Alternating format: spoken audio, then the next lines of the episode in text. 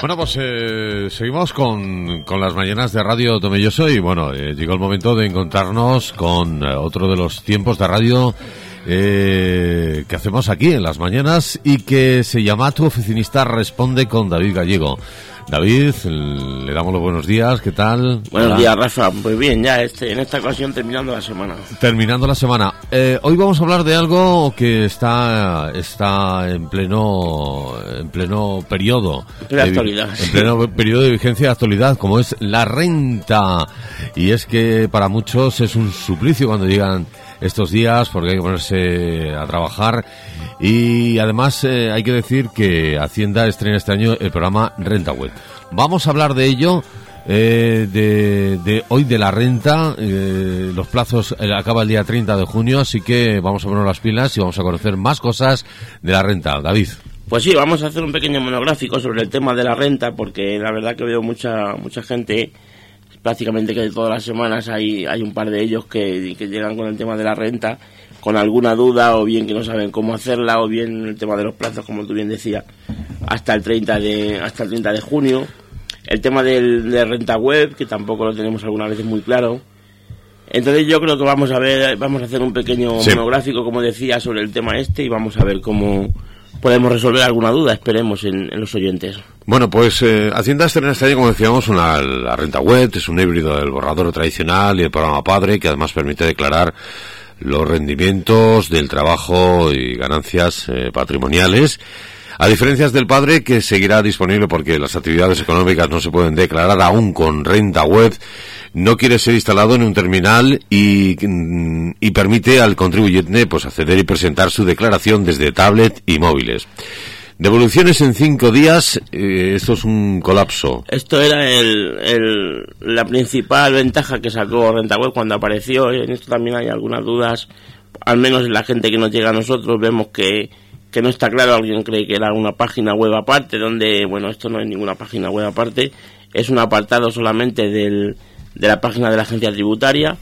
La principal ventaja que ponía a nuestra disposición era el tema de la devolución en cinco días y es verdad que el, al principio se, se colapsó, vamos. Y luego, bueno, pues también está muy bien el tema de que no tengas que descargar ningún programa, no tienes que imprimir nada, no tienes que ir al banco, no tienes que simplemente directamente desde, desde esa página, desde ese pequeño apartado de la agencia tributaria, lo puedes hacer y, y dejas tu declaración de la renta presentada. Yo creo eso de la renta, la verdad es que muchas veces eh, los contribuyentes estamos un poco, es decir, eh, es como cuando vas a un banco no sabes nada, entonces te dejas fiar por, por, por lo que te diga el, el banquero, el director eh, o, la persona encargada de, de, asesorarte, ¿no? porque Hacienda muchas veces tira la piedra a ver qué pasa y, y si no te dejas asesorar sueles caer en la trampa. Sí, es verdad que en algunas ocasiones lo, lo pintan demasiado fácil porque luego también hay mucha gente que, que cree que lo puede hacer, por ejemplo, con lo de renta web y luego dice, es que a mí me sale como que tengo un fallo porque me faltan datos o no es ningún fallo. Es que, como bien has dicho tú, eh, si tú tienes algún, algún tipo de actividad económica o bien agricultura o bien algún alquiler, como arrendatario, cualquier cosa de ese tipo, ya no puedes hacerlo en renta web. O sea, lo de, lo de renta web, como antes el programa padre, bueno, el programa padre es para todos, pero el programa padre cuando lo hace uno en casa normal, alguien que no tiene ninguna experiencia en ningún tema de este tipo, es porque es alguien que solo tiene, o debería ser, mejor dicho, alguien que solo tiene rendimientos del trabajo. Es una persona que está trabajando ajeno, cobra X, tiene del banco los rendimientos X, los mete en su programita y, está solucionado. Ahora es aún más fácil porque simplemente con la referencia y metiendo las casillas te lo automáticamente te lo coge el programa, ¿vale? Entonces, si tenemos alguna actividad económica, tenemos alquiler, tenemos campo, cualquiera de esas situaciones, algo que tengamos un poco aparte de, del tema de la, simplemente los rendimientos del trabajo como tal, lo que tenemos que hacer es intentar asesorarnos por alguien porque al final es verdad que estas cosas nos pueden salir luego más caras de lo que de lo que te ahorras haciendo una renta. Hacer una renta, bueno, con nosotros y supongo que más o menos con todo el mundo, no es algo que resulte caro. Entonces, lo que sí puede resultar caro es no hacerla bien, luego tiene que hacer una complementaria o que te haga un requerimiento y tener que aportar X, tener que pagar, pagar intereses y si te sale a pagar.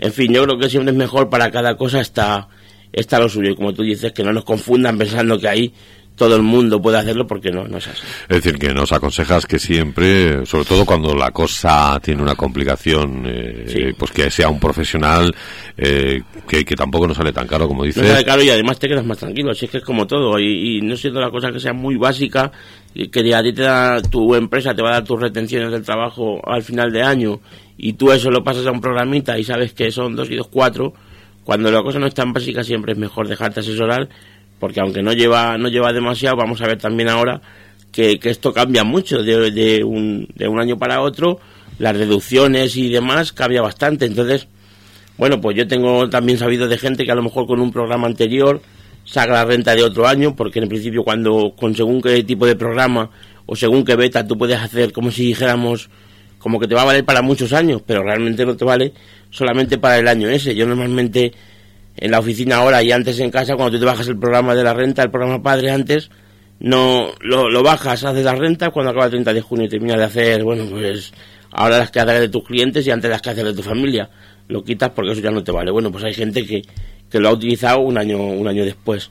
Y esto evidentemente cambia mucho, cambian las deducciones, cambian las, las exenciones, la parte de la que no tenemos que contribuir, en fin. Mm. Si tienes, eh, bueno, si tienes una renta baja, se amplía la posibilidad de no declarar hasta 22.000 euros. Pues sí, si no tienes, si solamente tienes un pagador, eh, hasta que hasta 22.000 euros no tienes que hacer la declaración. Esto está bastante bien porque, bueno, te, te evita de tener que hacer la declaración de la renta en caso de que no tengas demasiadas complicaciones. Si tienes varios pagadores, no puedes pasar de 12.000. Pero bueno, si tienes varios pagadores, te conviene siempre hacerla porque seguramente en alguno de ellos vas a tener alguna retención que te va a interesar que te devuelvan, claro. Exentos 1.500 euros para los dividendos eh, por participaciones en empresas. Sí, bueno, esto es la gente que tiene acciones que eh, o tiene que le dan dividendos porque hay, forma parte de alguna de algún consejo directivo y demás y, tú hasta 1.500 euros no, no tienes que declararlo, está directamente exento. Esto también ha cambiado este año, o sea, todo lo que traemos más o menos para ver hoy son cosas que han cambiado, con lo cual imagínate la importancia que tiene el, el asesorarte bien o si lo haces tú, que, que seas muy concienzudo y que sepas que, lo estás haciendo bien. ¿Y se limita a 180.000 euros la, la, la, exención en la cuantía recibida por despido? Pues sí, eso es lo mismo. Cuando, cuando te despiden, tú tienes que, evidentemente, poner el poner el, el, finiquito que te han dado, la indemnización, ¿vale? Entonces, bueno, hasta 180.000 euros se supone que está exento, aunque es verdad que lo tenemos que poner porque Hacienda tiene que saber nos tiene que tener controlados, que al final es, lo, para lo que sirve la renta es para que cada año tú le digas a Hacienda, mira, yo este año he hecho esto, esto y esto. Entonces, bueno, hay que ponerlo, pero sí que es verdad que hay muchas cosas que están, están exentas. Luego también se elimina la deducción por alquiler para todos los inquilinos con independencia de su edad. Esto ha cambiado bastante, es verdad que es un, un poco una putada, porque bueno, ¿por qué, no te, por, qué te puedes desgravar una hipoteca y no te puedes desgrabar un alquiler si al final el dinero sale el mismo? Pero bueno, ahora este año lo han tomado de, de forma distinta entienden que no es lo mismo el que se mete en una hipoteca, que crea un compromiso, que no es lo mismo que la persona que tiene, que tiene un alquiler, ¿vale? Sí que es verdad que esto, para los que tengan el alquiler de antes de enero del 2015, no le, no le aplica, sigue siendo como el año pasado, pero bueno, otra vez más vemos que, ha cambiado. Menos deducción en los planes de pensiones. Pues sí, esto también es algo importante porque bueno, yo como profesional del tema este, normalmente lo que aconsejas cuando a alguien le sale la renta a pagar porque tenga rentas altas, porque tenga X beneficios, vamos a poner el, supuesto de X, ¿vale? Lo que le aconsejas a alguien que le sale a pagar la renta siempre es que haga un plan de pensiones. ¿Por qué? Porque tú de lo que le metes al plan de pensiones, el 30% te lo vas a ahorrar de pagar Hacienda. Y ese dinero es para ti. O sea, lo metes, te lo desgrabas y el dinero sigue siendo para ti cuando queda en el seguro, que tú lo metas X o en el banco X. Es verdad que esto es entre comillas, podríamos hacer un, un monográfico también sobre el tema de pensiones o planes de ahorro, porque es verdad, cuando tú luego lo sacas tienes que tributar y demás. Pero esto es muy interesante. Al final tú te ahorras un dinero que le de pagarle a Hacienda, porque hablamos de, a ver, de gente que a lo mejor tiene que pagar, pues no sé, cantidades altas, vamos a poner, no vamos a poner ningún ejemplo, ¿vale? Entonces, el hacerte un plan de pensiones y bueno, pues yo voy a meter todos los meses mil euros, 800 euros, lo que sea. Sabes que si metes mil euros, 300 le estás quitando a tu renta cada mes. Con lo cual, a lo mejor al final te ahorras un pico. Y el dinero es para ti, evidentemente. Luego ya veremos que, que que es verdad que cuando tú sacas el plan de pensiones, en función de cómo lo saques, si lo sacas en, digamos, de un golpe, tienes que, tienes que tributar a Hacienda, igual que si fuera un rendimiento de trabajo. Pero luego tenemos también algunas modalidades en que nos podemos basar, decir, bueno, pues yo lo voy a sacar como una renta mensual, ¿vale? A raíz de que me jubile o lo que sea. y sacándolo como esa renta mensual no tiene la misma la misma tributación, con lo cual al final pues no es que le hagas una jugada a Hacienda porque Hacienda es la que te da la que te da el, el, esa trampilla, digamos, ¿sabes? Pero sí que es verdad que es algo que te viene bien, igual que hay otro otro tipo de cosas que se pueden hacer, nunca trampas porque trampas no no se pueden hacer y hay la gente que te pregunta, "Oye, ¿cómo es que hacemos? ¿Cómo es que este hace esto? Este no, aquí no hay dos y dos son cuatro y la renta es igual si la hago yo, por ejemplo, si la hace cualquier otra persona. Si la haces bien, la renta es igual que la haga uno o la haga otro. El resultado tiene que ser el mismo porque los cálculos, además, ahora son lo hace todo el ordenador, vamos, no no no hay juego para decir, no, voy a cambiar aquí o allí, pero sí que es verdad que hay muchos trucos y decir, bueno, pues haciendo esto puedo puedo pagar menos. Planes de ahorro también exentos, pero con límites. Sí, estamos en el mismo caso que el que el, que el plan de pensiones. Al final te bueno te quitan un poco, te, te lo dejan exento, pero también te ponen una serie de circunstancias en, en función de tu edad y en función de la cantidad que tú metas en ese plan de ahorro. Los mayores no pagarán ganancia patrimonial si la convierten en renta vitalicia. Bueno, pues eso es lo mismo que decíamos antes, lo mismo que te decía de cuando tú rescatas un plan de pensiones, hablando del tema de la desgrabación que te supone el, el, el crear el plan de pensiones. Si tú cuando lo rescatas, cuando tienes más de 65 años, aunque hay otros supuestos, pero vamos a ponernos en el que tú lo rescatas cuando, cuando llega tu edad de jubilación, si tú lo rescatas como una renta vitalicia, eso no va a tributar igual que si tú coges y vamos a poner que tienes ahí 300.000 euros y lo coges entero, evidentemente de eso le vas a pagar una pasta a Hacienda, evidentemente. Porque es como si fuera cogieras un premio de algo, aunque bendito premio que te lo has creado tú, ¿sabes? Uh -huh. Y con esto es lo mismo, bueno, pues si tienen rentas de, de ganancias patrimoniales, lo mismo de acciones, de alquileres, etcétera, pues los mayores de 65 años, siempre que cojan el dinero como, como una parte más mensual, no están exentos. Tipos más bajos, pero sobre todo para las eh, rentas altas. Pues sí, esto también han cambiado los, los tipos a través, eh, digamos, los tipos de cálculo del mínimo y demás por el que tú pagas en función de si llegas a ese mínimo o no. Esto también ha cambiado y es verdad que aunque estamos siempre diciendo que los, las rentas más altas deberían pagar más, bueno, pues no, no siempre es así y, y en este caso pagan menos de lo que pagaban el año pasado. Suben los mínimos exentos, pero en la cuota se quita la deducción por renta baja. Bueno, esto, lo, los mínimos exentos es lo mismo que decíamos antes, ¿vale? Eso es que tú tienes eh, hasta cierta cantidad, no, no le vas a dar a Hacienda la parte, digamos, suya, que es que no te va a salir a pagar, para que, para que todos se entiendan. Entonces, bueno, este, este mínimo con el cual tú tienes que pagar a Hacienda, pues sube. Si antes estaba en que tenías que ganar, vamos a poner 19, ahora son 22, por ejemplo. ¿Vale? Entonces, bueno, eso también es una ventaja para nosotros porque al final van a salir, se supone, menos declaraciones a, a pagar. Uh -huh.